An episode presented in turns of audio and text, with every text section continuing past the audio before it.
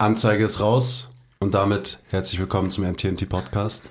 Eine Woche später. Eine Woche ist vergangen, seitdem ihr das letzte Mal hier wart. Schön, dass ihr wieder hier seid. Danke. Ja, danke. danke ja. Ich meine, äh, ihr kennt ja alle die beiden, Stefan und Vanessa eh, aus der letzten Folge. Ja, ihr müsst euch auch nicht mehr vorstellen, das haben alle die letzte Folge gehört. Ähm, wir haben gerade schon angefangen, so ein bisschen über Social Media zu reden und das ist auch ein Thema, worüber ich gerne mit euch beiden quatschen würde, weil du bist ja sehr aktiv auf Instagram. Ähm, wir haben das gestern auch schon mal so ein bisschen angeschnitten. Eine Sache, und so können wir mal starten in das Thema. Ich habe in, ähm, in unserem Gespräch gestern vor einer Woche ähm, dich gefragt, gib mir Hoffnung. So was, gib mir Hoffnung, dass die Physiotherapie und auch Training und so weiter, dass sich das alles in eine bessere Richtung entwickelt über Zeit. Und da hast du gemeint, dass Social Media dir da Hoffnung gibt. Vielleicht kannst du noch mal kurz erklären, so wo sind die, wo sind die Vorteile und wie können wir Social Media, jetzt zum Beispiel Instagram, nutzen, um dieses ganze Feld voranzubringen? Vergesst nie, lasst immer 5 Grad sein. Will ich mich überhaupt verändern? Stillstand ist der Tod. Ehrliche Arbeit für echte Ergebnisse. Ah, I love it. Love your process. Keep the power inside. Always. Always. Oder wie nutzt du es auch schon? Also Social Media, ja. Social Media ist ja Fluch und Segen zugleich. Das, ich kriege wahnsinnig guten Content, wie zum Beispiel von euch und von anderen Kanälen und dann gibt es auch natürlich traurigerweise Leute, die, wo der Content natürlich dann einfach Müll ist, ja, aber es ist halt alles da draußen. Und meine Meinung ist, es war nie so einfach, an Informationen zu kommen. Das Problem ist, die Leute ersaufen in Informationen, aber wollen, wollen eigentlich wissen. Aber wie entscheide ich jetzt, was ist richtig und was ist falsch?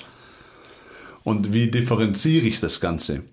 Und da schafft sich ja jeder so ein bisschen so eine Blase, in dem jeder, der Social Media benutzt, wird ja auch so ein bisschen mit dem gefüttert, was er immer wieder sucht.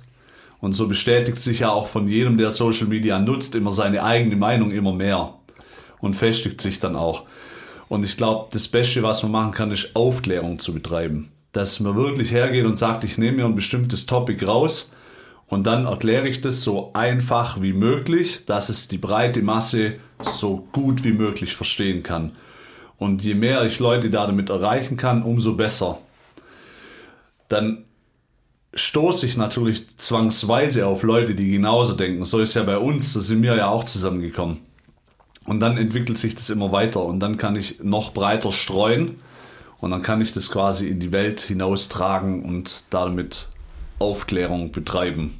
So stelle ich mir das jedenfalls in meinem Kopf vor. Das ist das Geile, was man da damit quasi erschaffen kann. Ja. Wenn, wenn du von breiter Masse sprichst, ähm, glaubst du, dass du die breite Masse schon erreichst oder befinden wir uns eben in unserer Blase, wo wir letztendlich einfach so engstirnig ja, weil, weil die Informationen, die wir haben in der Tiefe, so, so weit nach unten gehen und vielleicht noch gar nicht für die breite Masse ähm, aufbereitet verständlich sind. Also ich sehe da einfach einen riesen, also es ist kein Problem, finde ich, weil, weil es einfach so ist, dass ich bin fest davon überzeugt, dass man erstmal, ich sag mal, eine, eine Gruppe an Menschen, so wie wir jetzt, wir vier, aber halt natürlich noch äh, multipliziert, haben muss, die einfach eine gewisse Qualität liefern, um die dann flächendeckend einer breiteren Masse ähm, bessere Informationen zur Verfügung zu stellen. Wir bedienen nicht die breite Masse. Ja. Leider. Leider. Wir, genau. so wie wir hier sitzen, alle, die hier arbeiten bei euch und alle, die auch bei uns arbeiten, wir sind Social Media technisch auf die breite Masse gesehen die Freaks. Hm. Also wir sind die, die in die Extremecke gestellt werden. Die Nerds. Die Nerds. Ja. Und das Problem an der Geschichte ist, dass obwohl wir das ja alle versuchen, so einfach und leicht verständlich wie möglich rüberzubringen, auch wenn die Themen wahnsinnig komplex sind, müssen sie ja deswegen nicht mega kompliziert sein, ist es halt trotzdem so, dass die breite Masse immer so einen Quick-Fix sucht. Aber das ist ja genau das, wovon wir alle sagen, den gibt es überhaupt nicht. Aber das ist der Grund, warum sich solche Konzepte wie Liebscher und Pracht so wahnsinnig gut verkaufen, abgesehen davon, dass sie natürlich ein Werbebudget da noch reindrücken, wie verrückt. Das ist der Punkt, ja, ja, genau. Die, die hauen da Werbe, Werbung rein, dass es nur so knallt. Und dann bedient natürlich dieses, oder solche Konzepte bedienen natürlich auch das, was die breite Masse will, viel besser. Weil hier stehen wir und sagen, das, was dass deine Rückenprobleme, dass du Rückenprobleme hast oder dass dein Knie weh tut, hängt mit deinem Übergewicht zusammen oder mit dem, dass du dich viel zu wenig bewegst und ist im größten Sinne selbst verschuldet. Und dann habe ich auf der anderen Seite ein Konzept, das sagt, das ist deine Schlafposition oder das ist das ist dieser eine Muskel. Das ist dieser eine Muskel oder es sind die Faszien. Es ist nicht deine Schuld und du musst auch gar nicht viel dafür tun, um das besser zu machen. Wo wird sich die breite Masse natürlich hinwenden? Das ist genau das, was wir in der letzten Folge hatten, vor einer Woche. Äh, dann, wird, dann wird gesagt, ja, scheiße, selber aus dem Klarkommen, da habe ich ja keinen Bock drauf. Mhm. Dann, dann, dann schlafe schlaf ich lieber anders. Und dann wird es schon gehen. Oder ich kaufe mir ein, ein Gerät, genau. das ich mir irgendwo reinstecke. Ja, was, was man das irgendwo reinstecken kann. Ja. Ähm, das wird wahrscheinlich sogar noch was bringen, wenn man sich reinstecken würde. Also so als da relaxierende Maßnahme. Da sollten wir ein Konzept erarbeiten. Ja, ich glaube auch. Zurück zum Thema. Äh, ich würde sagen, dass es überhaupt kein Problem ist, sondern eher ein Vorteil, dass wir nicht die breite Masse erreichen. Und ich glaube, wir sollten auch weiterhin nicht probieren, die breite Masse zu erreichen, sondern, das klingt jetzt vielleicht arrogant, aber wenn wir an der Spitze, die Spitze der Pyramide sind, dann müssen wir die Informationen und das Wissen, wie du richtig gesagt hast, ähm, eins weiter runter schicken an die Schicht unter der Spitze. Und das sind andere Therapeuten, Trainer, Menschen, die mit anderen Menschen arbeiten. Und das sollte, glaube ich, für uns auch weiterhin der Fokus sein, weil diese Menschen dann wiederum eben den Endverbraucher erreichen. Und da ist für mich so die große Barriere in diesem ganzen Game, dass eben die meisten Trainer, Therapeuten sich nicht in der Tiefe mit diesen Themen beschäftigen und dementsprechend halt auch ja, die Art und Weise, wie ihre Patienten oder Kunden denken, nicht so gut geformt wird, wie es, äh, wie es passieren könnte. Also von daher glaube ich, dass, und es ist auch nicht so, dass wir Sachen super vereinfachen oder so, weil wir wollen nicht den Endverbraucher erreichen, wir wollen den Trainer erreichen. Und wenn der mehr weiß und mehr versteht, dann ist es ein Multiplikator. Und am Ende, wenn wir alle einen guten Job machen, und das Ganze langfristig machen, dann sickert das bis zur Basis von der Pyramide runter. Also das ist immer so, wie ich drüber nachdenke, auf jeden Fall. Genau. Heal the world. Make it a better place. Wie du es gern hättest halt, ja. Aber, gern, ja. aber das ist ja auf alle Fälle unser Anspruch. Working on it. Da gebe ich dir recht. Also ich glaube auch so, wenn man dann guckt, wer ist so im Schnitt die Follower schafft, die einen verfolgt, dann sind es natürlich dieselben Nerds wie mir, Physio und Trainees, die, aus dem Sel die dasselbe denken. Weil wer folgt schon jemand, der die genaue gegenteilige Meinung vertritt? Außer ich will den Blutdruck hochtreiben. Dann kann ich das natürlich machen, ja, aber. Machst du das? Also folgst du aktiv Leuten, die du scheiße findest? Ja. Gut. Manchen. Ich mache es nämlich auch. Also das ich mache das. sollten, glaube ich, mehr Leute ich mach machen. Das, ich mache das, weil ich will nicht das Schlimme ist, wenn ich nur in meiner Blase bleibe, dann ist ja für mich alles geil. Und ich habe irgendwann habe ich mal überlegt, okay, wie, was gibt es für Möglichkeiten, dieses, dieses Feld so ein bisschen voranzubringen? Und dann kann ich auf der einen Seite sagen, ich kann sagen, ich kann hergehen und sagen, ich bringe das, was evidenzbasiert und was nachgewiesen ist, was funktioniert, was sich in der Praxis bewährt hat, was einfach nachgewiesenermaßen richtig ist, das bringe ich raus. Und auf der anderen Seite muss ich dann aber auch dafür sorgen, dass Bullshit verschwindet. Und dann muss ich halt hergehen und muss sagen, okay, dann muss ich den Leuten erklären, warum bestimmte Therapieinterventionen in der Physiotherapie zum Beispiel einfach Bullshit sind. Dann werde ich nicht daneben stehen und mir von irgendwelchen Leuten, die den gleiten, dann werde ich mir nicht von Berufskollegen äh, anhören, die Leuten erzählen, ihr Atlas sei das Problem. Und weil der Atlas schief steht, hätten sie jetzt ein Schulterproblem. Und jetzt machen die irgendwie so und dann ist der Atlas wieder toll. Oder ich mache Kraniosakraltherapie und erzähle den Leuten, ich würde ihre Schädelplatten gegeneinander verschieben. Wenn das richtig wäre, dann wäre ja jeder Boxer nach einem Schlag tot. Na, was passiert mit dem Fußballspieler nach 20 Kopfbällen? Warum, ist, warum fällt der nicht ins Koma? Gesicht so. Und ja, und dann da habe ich dann irgendwann gedacht, durch die Reduzierung von Bullshit kann ich so ein Feld auch voranbringen. Das ist natürlich eine sehr, da, da sind die Leute dann offended. Da, deswegen, das gibt Streitpotenzial. Immer. Da habe ich auch schon viele so, da sind auch schon viele gekommen und haben gesagt, ah, scheiße, was du machst.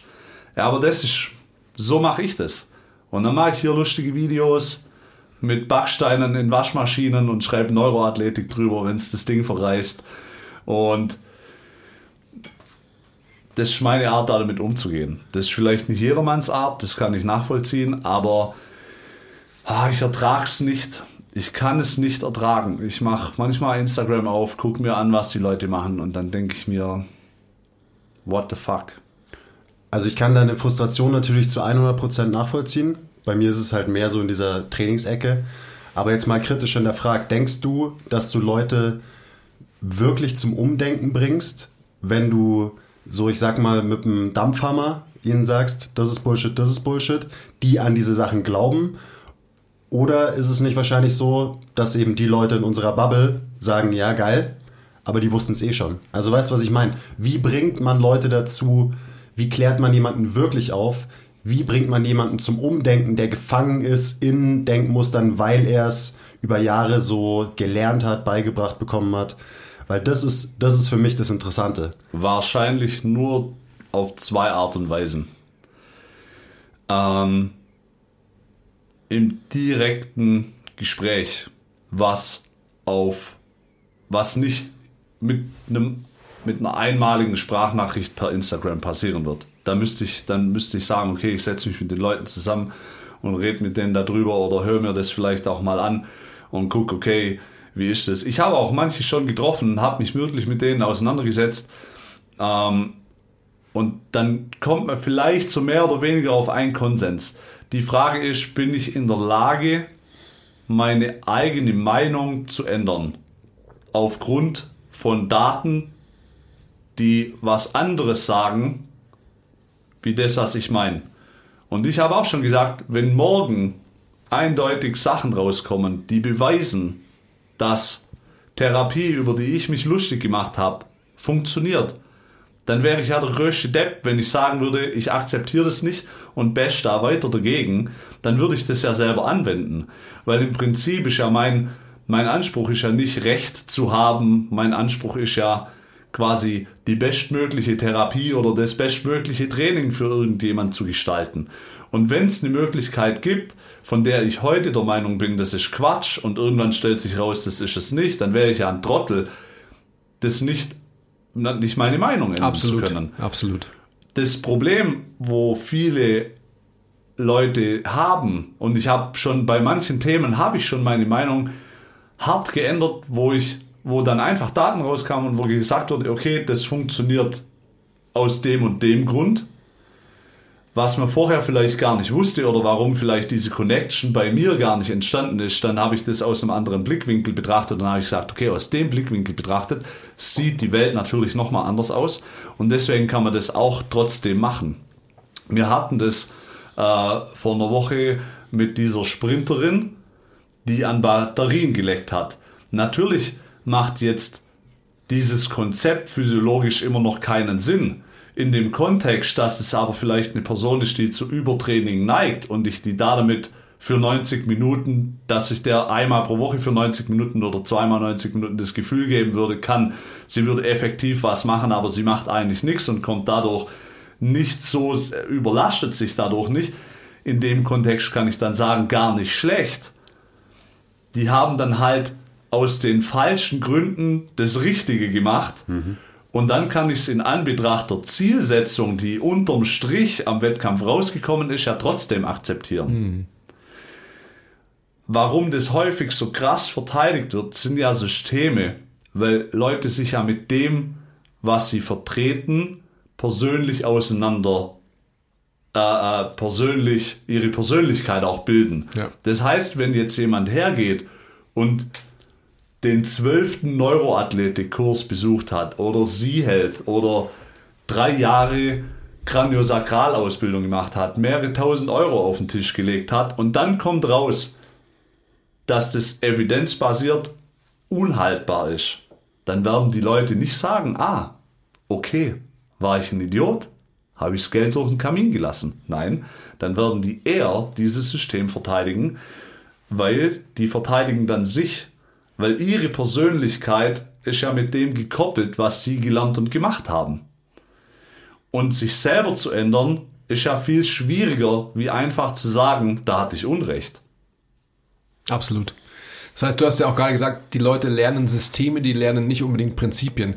Das hatten wir ja ähm, auch gestern von der Woche schon. Ähm, und das ist ja auch was, was ich finde, also um, um quasi dich so ein bisschen zu Lob behudeln, also ich gerade gerade so diese Darstellung, was du als Beispiel gebracht hast, von wegen Backsteine in eine Waschmaschine und dann äh, die auf den Trampolin springen lassen, das ist halt konzeptionell richtig. Also du hast halt das Prinzip dahinter verstanden.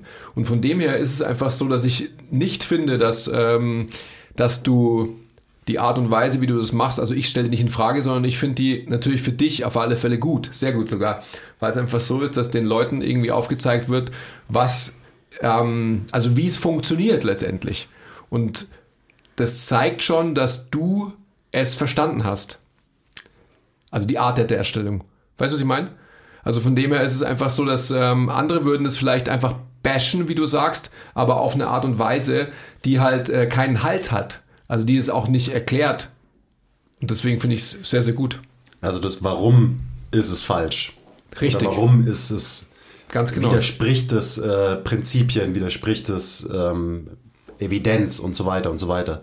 Das ist ja das, was man gerade jemanden irgendwie zumindest versuchen muss zu vermitteln, der eben verheiratet ist mit einem System, also der seine Identität aufbaut auf zum Beispiel äh, Neuroathletik, weil er da sehr viel Zeit, sehr viel Geld investiert hat und so weiter. Und ich glaube, so kann man dann nach und nach vielleicht jemanden dazu bringen, dass er vielleicht langfristig zumindest seine Meinung ändert ähm, und sich vielleicht einfach mit anderen Themen beschäftigt, wo seine Zeit und sein Geld besser investiert wäre. Aber ist es nicht so, dass man einfach, also gerade jetzt, ich, ich, kann das nur mutmaßen, gerade jetzt in der Physiotherapie, wo es einfach so viele diverse Ausbildungen gibt, also im, ich sag mal, im Fitnessbereich gibt es ja auch, also ähm, weiß ich nicht, wie heißt denn das ganze Zeug so, Functional Training und so und I don't know, also jetzt, ich bin jetzt Mobility Functional Trainer oder was auch immer für Begrifflichkeiten zusammengesetzt werden Mobil können. Coach. Ja, genau, also was auch immer. Also ich habe eigentlich keine Ahnung, weil ich selber nicht trainiere, aber ich hole mir jetzt irgendwie eine Ausbildung, bewege mich in einen Bereich und bin dann eben mit diesem Bereich verheiratet. Also in der ersten Folge haben wir es ja auch schon gesagt, was sind die Grundlagen, was sind die Voraussetzungen für einen guten Therapeuten, für einen guten Coach etc. Also die Grundlagen zu verstehen. Also wir haben immer von Kommunikation gesprochen. Wie kannst du mit einem Menschen interagieren? Ähm, für mich immer das Allerwichtigste, hast du wirklich die intrinsische Motivation, dein Gegenüber weiterzubringen? Oder ähm, machst du halt eine Ausbildung, weil du halt irgendwie dann denkst, du bist halt äh, ein geiler Dude in der Ausbildung, die du gemacht hast. Aber was bringt der Skill, den du da lernst, in der Handhabung mit dem Menschen. Das ist doch das Wichtigste. Und da ist es doch irgendwie klar, dass einfach ähm, Sachen, die halt äh, prinzipienbasiert sind, funktionieren werden und nicht irgendwie was künstlich herbeigeschaffen wurde. Künstlich herbeigeschaffen, wie ich finde. Ja.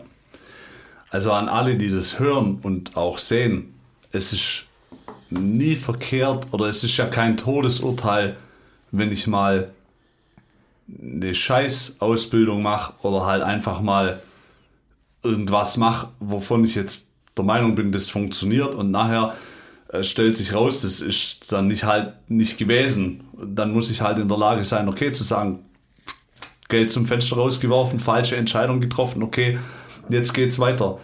Also ich kann im Nachhinein sagen, ich bin jetzt 35 und ich würde 80 Prozent aller physiotherapeutischen Fortbildungen, die ich je gemacht habe, würde ich allen davon abraten. Ich habe selber die ganzen Müllausbildungen gemacht. Also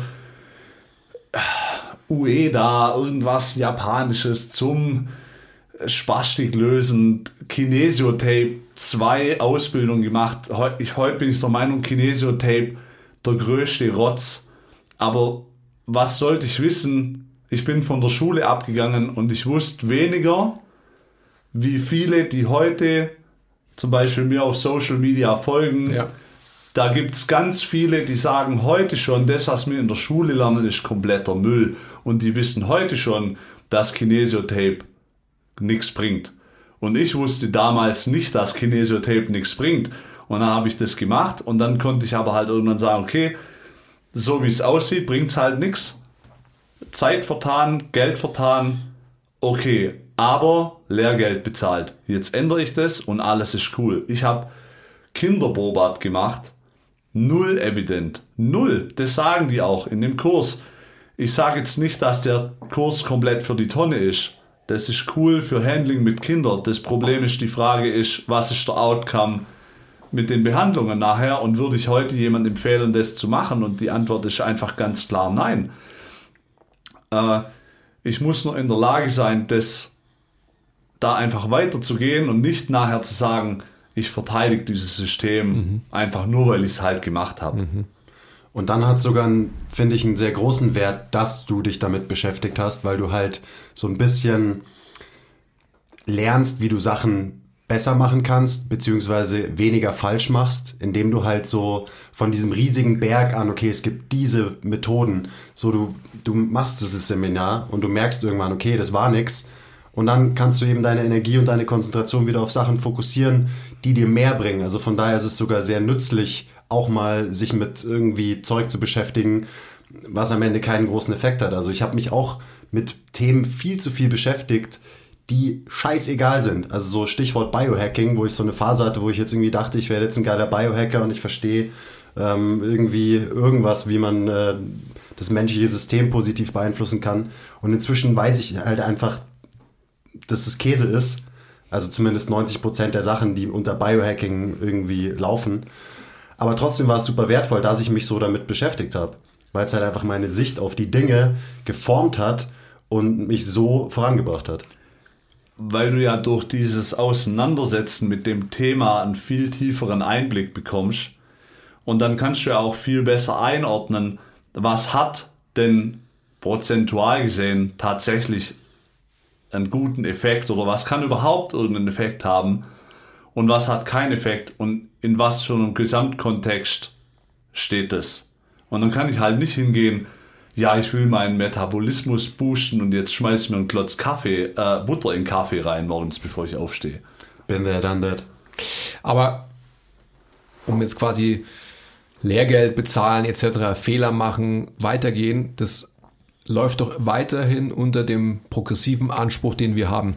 Genau. Also wenn ich den nicht hätte, dann ist es doch so, ich begebe mich irgendwann mal in eine Zufriedenheit und ja, verfolge halt mit dieser künstlichen Zufriedenheit ähm, den weiteren Verlauf meines Lebens, den weiteren Verlauf meiner ähm, beruflichen Karriere als Physio, als Coach, als sonst was, weil ich einfach sage, okay, passt schon, also ich bin damit zufrieden. Und wir haben halt einfach den, den Mumm und eben den, den Anspruch, uns zu verbessern, indem wir sagen, ja, habe ich ausprobiert, habe ich verstanden, habe ich verstanden und ich weiß, es funktioniert nicht.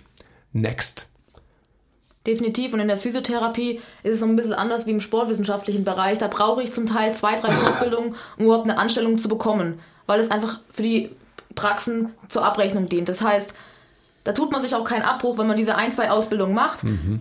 Ja, dann lernt man vielleicht jetzt nicht effektiv extrem viel dazu, aber man kann sich dann eine Anstellung sichern und kann dann sein Geld sparen, um das für gute Ausbildungen auszugeben. Und gerade an die Physiotherapeuten, eine Fitnesstrainer B-Lizenz, die schadet definitiv nicht, wenn man vorher noch nicht mit im, noch nicht in Berührung war mit Gerätetraining, mit Langhantel und so weiter. Und dann kann man sich im Ausdauer- oder Kraftbereich, je nachdem, weiter ansiedeln oder im Athletikbereich von mir aus, wenn ich mit Sportlern zu tun haben will. Aber die Fitnesstrainer B-Lizenz sollte eigentlich immer eine der ersten Ausbildungen sein, die ich mache, um überhaupt mal eine Basis zu legen. Ja, und dann kann ich darauf weiter aufbauen. Und es sollte sich auch gar nicht zu früh spezialisiert werden, einfach, weil sonst sehe ich den Wald vor lauter Bäumen einfach nicht. Das ist immer so ein bisschen das, was wir auch immer sehen, wenn die Leute schon nach ihrer Ausbildung nach super spezifischen Fortbildungen suchen und ich dann den Leuten immer versuche zu erklären, du brauchst auch erstmal eine Basis, um überhaupt, überhaupt das Ganze verknüpfen zu können, was du in deiner Ausbildung gelernt hast, weil ihr lernt alle auswendig und hinterher wisst ihr gar nicht, wie muss ich das Ganze anwenden. Und das ist halt genau das, Prinzipien verstehen die wenigsten die kriegen einzelne Bausteine und das Wichtigste ist, diese Bausteine überhaupt zusammenzusetzen und zu nutzen können. Das ist, das ist schön, dass du es jetzt sagst, weil so habe ich darüber noch gar nicht nachgedacht. Natürlich habt ihr in der Physio ähm, also genau das Problem, dass ihr halt gewisse, ich sag mal, Scheine vorzeigen müsst etc. Ihr beide habt natürlich jetzt in der Hand, dass ihr sagt, okay, wir machen das vielleicht anders. Also wir, wir screenen die Leute ähm, auf eine andere Art und Weise, wenn wir sie als Mitarbeiter irgendwie zu uns ins Team aufnehmen. Wir haben das tatsächlich bei MTMT so, das habe ich einfach auch schon erzählt vorhin im Training, dass wir, ähm, also ich schaue mir, natürlich schaue ich mir die Bewerbung an, aber letztendlich ist die erste Frage, die ich stelle, trainierst du selber? Mhm. Und ähm, um das geht's. Also da kann der noch sagen, ja, ich habe den und den und den und den Schein, das ist mir erstmal wirklich wurscht. Es geht einfach darum, ob jemand selber trainiert und nicht erst irgendwie ein Jahr und auch mal so, ja, ich mache manchmal Krafttraining. Ähm, nein, mhm. du machst Krafttraining und wenn du Krafttraining machst, dann machst du Krafttraining und zwar wahrscheinlich dein Leben lang. Und solche Leute brauchen wir und sonst keinen.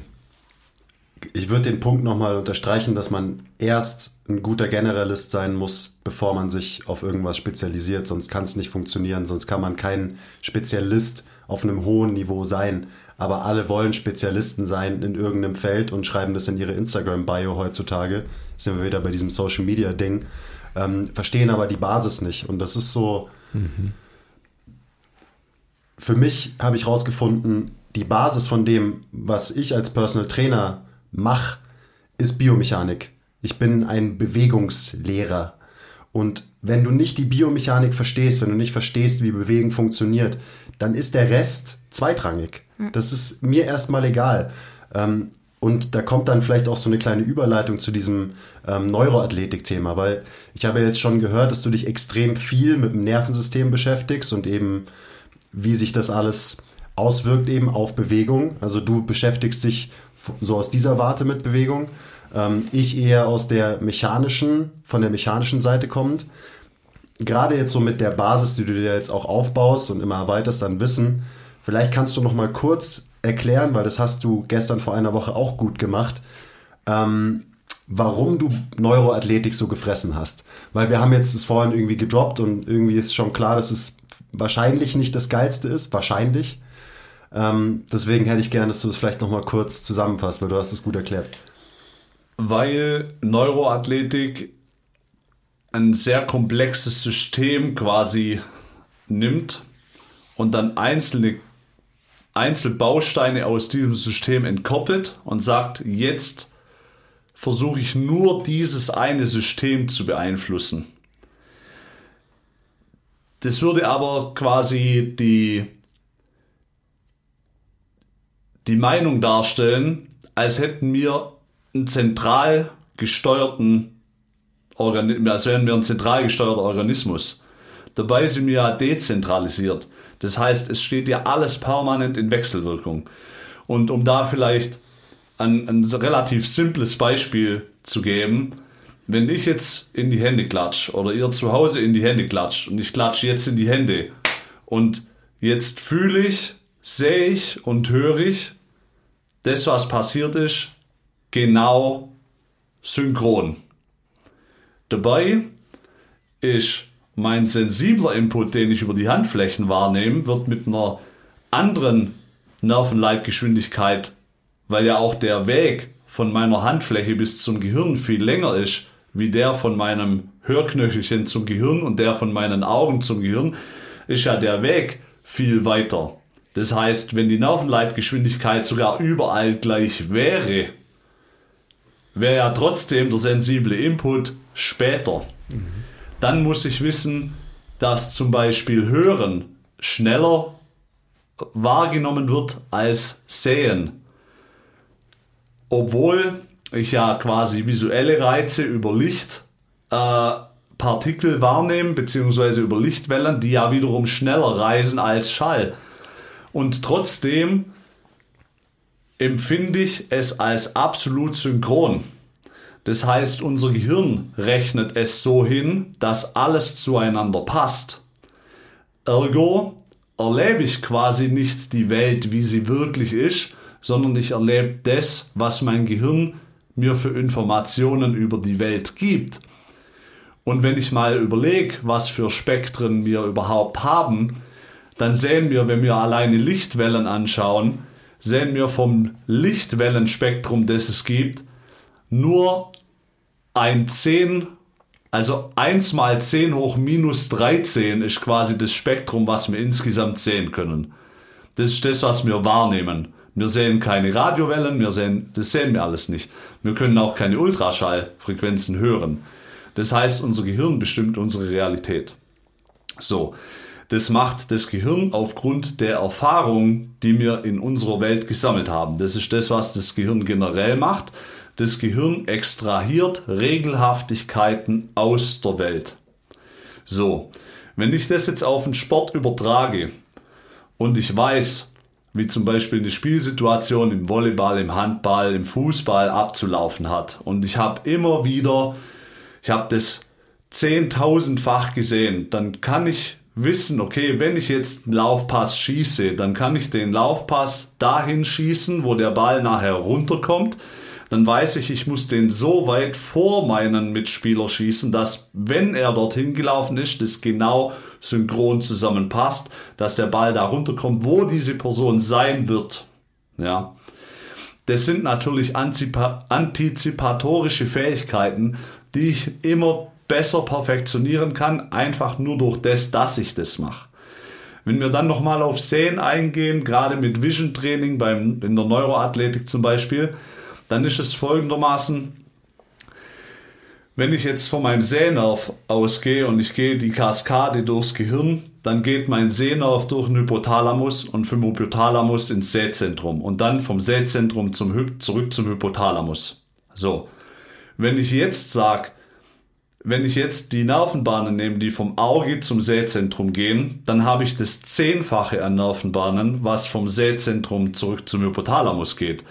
Was ja impliziert, dass das, was mein Gehirn von der Welt erwartet, wie sie zu sein hat, scheinbar einen viel größeren Faktor oder eine viel größere Wichtigkeit darstellt, als das, was ich tatsächlich wahrnehme, weil im Prinzip macht mein Gehirn eine Vorausberechnung, wie die Welt sein wird und glaubt, er rechnet dann nur um, was in dieser Vorhersage nicht stimmt. Mhm. Wie wichtig kann dann also Vision Training alleine sein? Wenn ich auf einmal sage, ich versuche was zu optimieren, was eigentlich im Gesamtkonstrukt gar nicht so wichtig ist. Und dann ist die Frage, kann ich das überhaupt optimieren? Weil wenn das optimierbar wäre, warum hat es sich dann nicht selbst schon lange optimiert, wenn ich bestimmte Dinge über Jahre hinweg eh schon mache. Das wäre ja so, wie wenn ich erwarte, dass ich mir Bepanthen auf die Haut schmier, ein Pflaster draufklebe und dann sage ich, habe keine Verletzung, schmier Bepanthen drauf, mache einen Verband drumherum und dann sage ich, dann wird meine Haut noch besser. Ja, was sollte der Grund dafür sein, dass sie das tut? Unser Gehirn verbraucht so viel Energie im Verhältnis zum Gewicht, das es hat, und es ist schon relativ viel dass es eigentlich ja nur um die Ökonomie geht, möglichst energiesparend zu funktionieren. Warum sollte jetzt ein Organismus hingehen und sagen, ich optimiere Sachen nicht, die optimierbar wären, wenn sie mir was bringen würden? Das macht ja gar keinen Sinn. Und von da ausgehend äh, sind diese ganzen Hacks, die da betrieben werden, eine ganz, ganz, ganz, ganz schwierige Kiste, weil sie a physiologisch nicht nachvollziehbar sind, weil aus einem sehr komplexen System, das so mannigfach beeinflusst wird, einfach nur was rausgenommen wird. Und das ist dieser Reduktionismus, der überall quasi stattfindet, was in der Physiotherapie und überall quasi Platz hat. Und dann, oder quasi stattfindet, dann wird ein System von einem mega komplexen System entkoppelt und dann wird gesagt, ich beeinflusse nur dieses eine System und das wird dann eine Auswirkung auf alles andere haben, was kompletter Mumpitz ist. Mhm. Das ist genau dasselbe, was wir äh, vor einer Woche hatten, wo wir darüber gequatscht haben, wie es mit Kollagensupplements. Aber wenn der nachts nicht schläft, nur Stress hat und vielleicht noch raucht, da kann ich dem ein Kilos Kollagen pro Tag reinlassen. Das wird wahrscheinlich keinen Effekt haben. Da werden 99 Prozent vom Reha-Prozess, dass der positiv läuft, werden davon abhängen, dass der sein Lifestyle ändert und nicht irgendein Supplement oben drauf knallt. Und so ist es mit Training auch. Da habe ich irgendwelche Sportler, die wollen in irgendeiner Sportart leistungsfähiger werden. Und dann sagen die, jetzt mache ich Neuroathletik. Okay, aber vielleicht haben die generell eh zu wenig Kraft. Vielleicht würde das für die viel mehr Sinn machen, einfach mal sich unter den Handel zu klemmen und einfach mal Fleisch drauf zu packen. Ich wollte gerade wollt fragen, ähm, also was verspricht man sich denn davon überhaupt? Von Neuroathletik? Was soll sich verbessern? Habe ich auch noch nicht so ganz verstanden. Ich, nein, ernsthaft jetzt. Also, ich meine, es ist wirklich als ernste Frage. Ich habe mich jetzt auch nicht eindringlich beschäftigt, weil es mich auch, ähm, also deine Waschmaschine hat mir am besten gefallen zu dem Thema bis dato.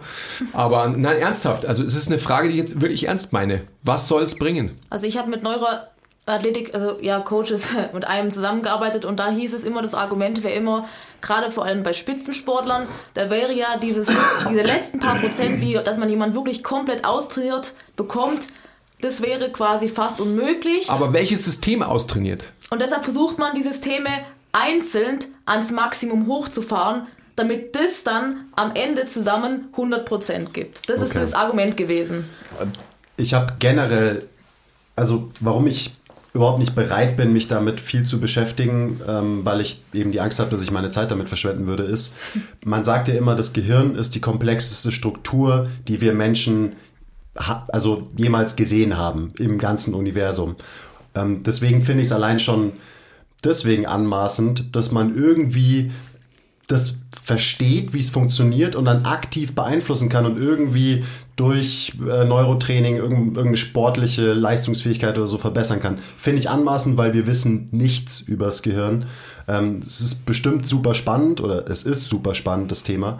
Aber irgendwie zu behaupten, ich habe verstanden, wie es funktioniert und wir müssen diese Übung machen und dann wirst du besser im Tennis oder so, das ist alleine deswegen für mich unsinnig. Aber nochmal, ihr habt meine Frage immer noch nicht beantwortet. Was, was soll denn wirklich besser werden? Also, ich verstehe es nicht. Meine Maximalkraft oder was? Ne, sicherlich es nicht. Gibt, es ja. gibt Personen, die das unter anderem behaupten. Das ist doch, also das kann dann wohl nicht, das kann nicht der Ernst sein. Es wurde mal behauptet, wenn man zum Beispiel sein Streckzentrum trainiert, dann würde das, würden generell alle Muskeln, die eine Streckung machen, beziehungsweise ja Strecker sind, dann stärker oder besser funktionieren. Also ein Streckzentrum im Gehirn, oder wie? Ach so. Das Kleinhirn würde quasi, Geil, Mann, wäre das fürs Streckzentrum. Da muss ich ja nicht mehr schwere Sachen hochheben, um stärker ja. zu werden im Kreuzheben. Also was man sich generell da vielleicht auch überlegen kann was da immer mein, was da immer auch meine, mein, so, mein Gedankengang dahinter ist. Ich muss mir ja nur angucken, von wem wird sowas vertrieben und propagiert. Und jetzt habe ich auf der einen Seite habe ich Neurophysiologen, Neurobiologen und habe Leute, die sich 20, 30, 40 Jahre mit nichts anderem beschäftigen wie mit dem Gehirn. Da habe ich Andrew Huberman, da habe ich David Eagleman, da habe ich Leute, die beschäftigen sich mit nichts anderem. Und komischerweise redet von denen nicht ein einziger über Neurotraining. Aber so ein 22-jähriger Trainer-Dude, der mal eine Ausbildung gemacht hat, hat dann verstanden, wie es Nervensystem. Und dann habe ich irgendwelche Leute wie Polikin oder keine Ahnung, die dann mit Konzepten um die Ecke kommen und sagen, ja, ich habe das empirisch entwickelt und beziehe mich auf meine eigenen Aussagen. Bezug zu Zitat mein altes Buch, wo ich auch selber geschrieben habe. also ich hätte noch so eine Anekdote, die ist mir gestern eingefallen, weil du hast ja vorhin zum Beispiel davon geredet, dass man, man lernt antizipieren, ähm, dadurch wird man irgendwie besser in der Sportart, also gerade in Spielsportarten. Ähm, Dennis Rodman, einer der besten Rebounder im Basketball aller Zeiten, er war nicht der Größte, er hatte nicht die längsten Arme, er konnte nicht am höchsten springen, aber er war trotzdem der beste Rebounder seiner Zeit. Und zwar nicht, weil er Neuroathletik gemacht hat und deswegen irgendwie sein Gehirn trainiert hat, sondern er hat sein Gehirn trainiert, indem er, wenn, nachdem das Training vorbei war, seine Kumpels in die Halle geholt hat und hat gesagt, werft einfach die ganze Zeit für zwei Stunden auf diesen Korb und ich fange die Bälle. Das Ja. heißt, er ist einfach in dem Skill zu antizipieren, wo prallt der Ball hin bei einem, ähm, bei einem verworfenen Wurf. Er ist darin besser geworden. Es gibt kein spezifischeres Training als das. Und in, in diesem Training, was der gemacht hat, ist jedes Teilsystem von diesem Ge Gesamtsystem trainiert worden. Und so funktioniert Training meiner Meinung nach. Und wie gesagt, er wäre nicht zum besten Rebounder äh, der Liga geworden, wenn er irgendwelche Neurodrills gemacht hätte, sondern er hat halt genau das trainiert, was er trainieren wollte. Und zwar in der Gänze. Und er hat sich nicht eine, eine Sache dabei rausgepickt. Genau zu sowas gab es sogar eine Untersuchung, die bewiesen hat, wie diese antizipatorische, antizipatorischen Fähigkeiten sogar messbar gemacht wurden. Und zwar mit einem äh, Fußballspieler, mir fällt jetzt nur der Name nicht ein, auf jeden Fall hier Torschütz, also nicht Torschützenkönig, das klingt so bauernmäßig, aber sagen wir einfach mal ein richtig guter Fußballspieler und die haben folgendes getestet. Die haben gesagt, wir nehmen Leute, die spielen nicht schlecht Fußball und wir nehmen den Typ. Und jetzt spielen wir dem immer einen Pass zu und der muss das Ding Wolle aus der Luft in ein Tor reinschießen. Und dann haben die gesagt, wir stellen jetzt eine Zeituhr und dann lassen wir den die, die Flugbahn von dem Ball nur für eine bestimmte Zeit sehen. Und dann schalten wir das Licht aus. Und dann muss der ja weiter antizipieren, wo wird der Ball sein, damit ich den Ball treffe, um ihn ins Tor zu schießen. Und dann hat sich herausgestellt, dass der absolute Profi mit, ich glaube, nur 1,5 Sekunden Flugzeit beobachten, den Ball immer noch besser trifft wie die anderen bei irgendwie doppelt so viel Flugzeitbetrachtung. Das heißt, die konnten bei dem Profi das Licht viel früher ausschalten und der hat den Ball immer noch besser getroffen als die anderen. Das liegt aber nicht daran, dass der Typ irgendwie jetzt genetisch irgendwie Magic ist. Das liegt dann wahrscheinlich an einfach 8000 mehr Trainingsstunden. Weil das ist das, was das Gehirn macht. Es, ent, es nimmt die Regelhaftigkeit der Welt, in der ich mich bewege, immer feiner raus. Muster erkennen. Mustererkennung. Ja.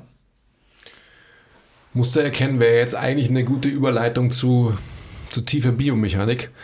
Ich sehe schon, ich glaube, ihr müsst nächste Woche nochmal kommen, ähm, beziehungsweise wir kommen mal irgendwann zu euch, wenn es alles leichter ist. Ähm, jetzt haben wir wieder 40 Minuten voll. Habt ihr noch irgendwas? Haben wir noch irgendwas? Ich meine, pff, Mai, wir können jetzt noch 8 Stunden, 8, 18 Folgen aufnehmen. Ich hätte vielleicht noch eine Frage, was auch ein ganz geiler Abschluss sein könnte. Wir haben ja jetzt schon öfter von Prinzipien geredet. Vielleicht könnt ihr einfach mal so eure Grundprinzipien kurz zusammenfassen. Also was sind denn wichtige Prinzipien, die zum Beispiel ein angehender Physio oder ein angehender Trainer verstehen sollte und denen er folgen sollte, damit er langfristig den bestmöglichen Job machen kann? Spreche ich für die Physios, sprichst du für die Trainer. Perfekt. Also bei den Physios folgendes. Jeder Physio sollte im Prinzip verstehen, wie Gewebe und vor allem Wundheilungsphasen funktionieren, welches Kollagen, welcher Kollagentyp wie Belastungen aufnimmt und was in den Wundheilungsphasen passiert und wie ich in welcher Wundheilungsphase was optimal beeinflussen kann. Wenn ich das verstanden habe, dann kann ich für jeden Reha-Prozess, für jede Verletzung alles ableiten. Dann brauche ich keine Toolbox. Dann gibt es keine richtigen und falschen Übungen. Dann kann ich jede Übung innerhalb dieses Prinzips anwenden und es wird immer richtig sein. Das ist Nummer eins. Nummer zwei ist Kommunikation und ein bisschen vielleicht Psychologie. Wie rede ich mit Leuten? Wie motiviere ich Leute? Wie gehe ich auf Leute ein? Und wie beeinflusse ich die vielleicht auch verbal, dass die verstehen, was sie machen sollen? Wie, wie gehe ich mit denen um, dass wir vom Gleichen sprechen? Das wären so die, die Grundskills, das sind die Basics. Kommunikation, physiologisch Gewebe und Wundheilung verstehen, nicht 5000 Ansätze und Ursprünge auswendig lernen. Basics, Basics, Basics, Basics. Und dann baue ich drauf auf. Ja. Ja, als Trainer würde ich quasi einfach noch ergänzen, ähm, dass es weniger wichtig ist, sich ein riesen Übungsrepertoire anzuschaffen, sondern zu lernen, was Intensität bedeutet. Also man sollte Intensitätsbereiche verstehen und auf, aufgrund dessen kann man dann auch automatisch Trainingsmethoden ableiten. Ja, das heißt, wenn ich verstehe, dass eine hochintensive Belastung einfach wenig Wiederholung und viel Gewicht oder halt eine hohe Herzfrequenz benötigt einfach, dann brauche ich mir keine Methoden auswendig lernen, sondern kann ich mir das ableiten. Genauso ist es, dass wenn ich ein bisschen ein biomechanisches Verständnis habe, dann muss ich nicht wissen, wie viele Varianten es jetzt vom Rudern zum Beispiel gibt, sondern ich kann anhand dessen, wenn ich weiß, okay, wie muss das, wie sollte das biomechanisch ablaufen, wenn ich jetzt die und die Muskelfasern treffen möchte oder trainieren möchte, ja, dann kann ich mir das automatisch davon ableiten. Ähm, dann ist es meiner Meinung nach wichtig, dass man nicht versucht, alle Bereiche einfach abzudecken. Das bedeutet, ich muss wissen, okay, wo sind meine Stärken, wo sind meine Interessen und dann sollte ich auch versuchen, in diesem Bereich besser zu werden. Das heißt, wenn ein Coach behauptet, er wäre im Kraftbereich, im Ausdauerbereich, ähm, von mir aus noch im Beweglichkeitsbereich und dann noch fünf verschiedene Sportarten aufzählt, der Beste, weiß ich nicht, ob das so gut funktioniert. Ja, das heißt, man sollte auf jeden Fall sich ein Basiswissen suchen und wenn man sich spezialisieren möchte, dann sollte man das in einem, in kleineren Bereichen auf jeden Fall tun. Habe ich sonst Prinzipien noch vergessen? Also da kann ich eins, eins noch sagen, gerade in das, gerade auf das hinweisend, was du jetzt gesagt hast, dass man sich positionieren muss ich habe einen Trainer gehabt und das unterschreibe ich zu 100 Prozent. In der Mitte ist es immer am schlechtesten. Das ist das Schlechteste, wo ich sein kann. Mhm. Da gehe ich nämlich A in der breiten Masse unter. Wenn ich gut sein will, dann muss ich mich dahin positionieren und sagen, okay, ich will, da will ich der Beste werden. Weil ich habe noch nie von dem Top-Coach für zehn verschiedene Sportarten gehört. Noch nie. Absolut nicht. Also erst ein guter Generalist werden, Grundprinzipien verstehen und dann kann man, wenn man will, sich und sollte man wahrscheinlich auch sich auf einen Bereich spezialisieren, damit man eben nicht in der Mitte hängen bleibt. Ja. Na, ich würde mal vielleicht noch ergänzen, vielleicht hat nicht jeder diesen finalen progressiven Anspruch, den wir haben. Also du kannst sicherlich auch ein echter, guter Generalist sein, wenn du halt Sachen richtig machst und Sachen eben nicht falsch machst, dann wäre das für mich auch vollkommen fein. Aber das muss halt die Basis sein. Also einfach, dass man halt Sachen richtig versteht und nicht eine Meinung hat. Und dann schaut man halt mal, wo man sich hinentwickeln will. Wenn man das will. Ja. Da ist auch, also gerade für, für alles, was jetzt mit Training und Therapie zu tun hat, da werden ganz viele betrachten das immer so, ich brauche mehr Tools in meiner Toolbox. Das ist so das Schizophrenste, was man sich, was, was man glauben kann. Das ist ungefähr so, ich könnte jetzt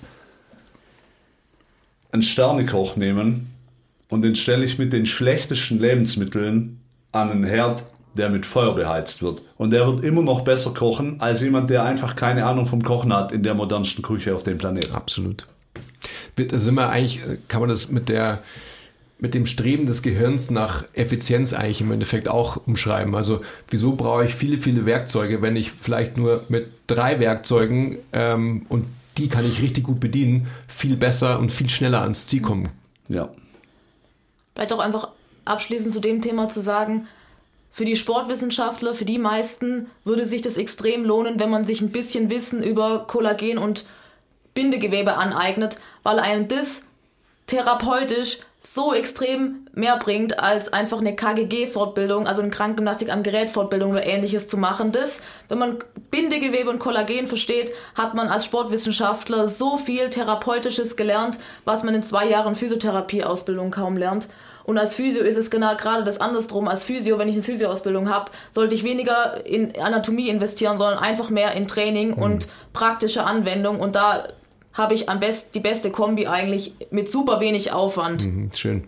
Da, da haben wir so ähm, dezidiert noch gar nicht drüber gesprochen, ja, aber dass man einfach halt schaut, was holt man sich vom anderen Bereich dazu. Ja. Ja.